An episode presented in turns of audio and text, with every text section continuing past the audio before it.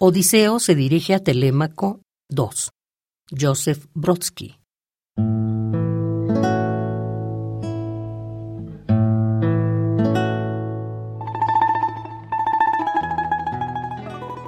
Ahora que sé tanto de mi vida, de las ciudades, de las prisiones y de las habitaciones donde perdía la razón sin volverme loco.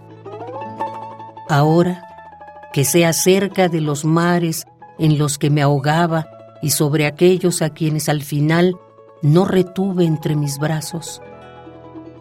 Ahora hubieses podido decir, suspirando, la suerte fue generosa con él. Y los sentados junto a la mesa asentirían en silencio.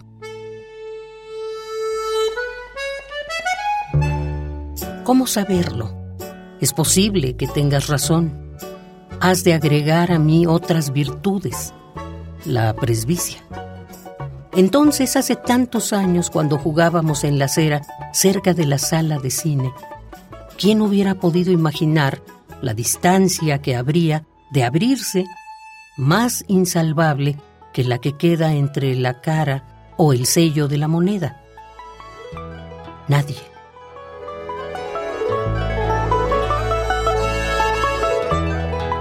El trivial gesto de despedida con las manos, al final de la calle, se convirtió en primer signo de ausencia. Por estas tierras forasteras, el aire recuerda con mucha frecuencia a una hoja de papel y la lluvia arroja una sombra sobre las huellas. ¿Quién sabe? Es posible que ahora, cuando escribo estas líneas, sentado en una pequeña ciudad de ladrillos en el centro de Norteamérica, tú camines a lo largo de un edificio color mostaza, entre cuyas húmedas paredes se consume una generación más, apretujándose en la mancha frambuesa, gris y parda de un hemisferio clandestino. En resumen, no pasó lo peor.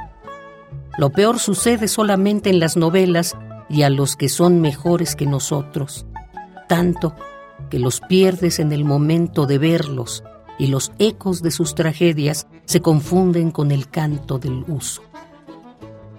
Como el sonido de un aeroplano distante, como el zumbido de una abeja atrapada entre los pétalos.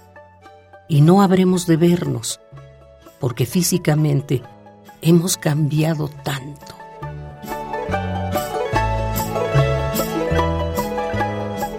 De habernos encontrado, no seríamos nosotros, sino aquello que hicieron con nuestra carne los años, que solo tuvieron compasión de nuestros huesos, y el perro no reconocería al recién llegado ni por el olor, ni por la cicatriz.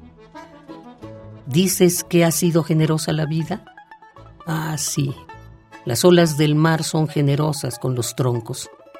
Pues bien, ¿quién no se lamenta por la suerte no es digno de ella.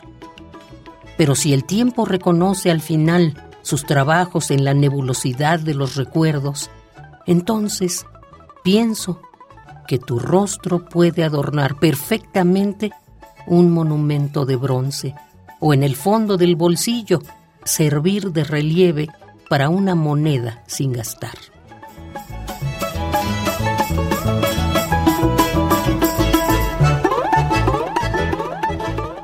Odiseo se dirige a Telémaco II, Joseph Brodsky.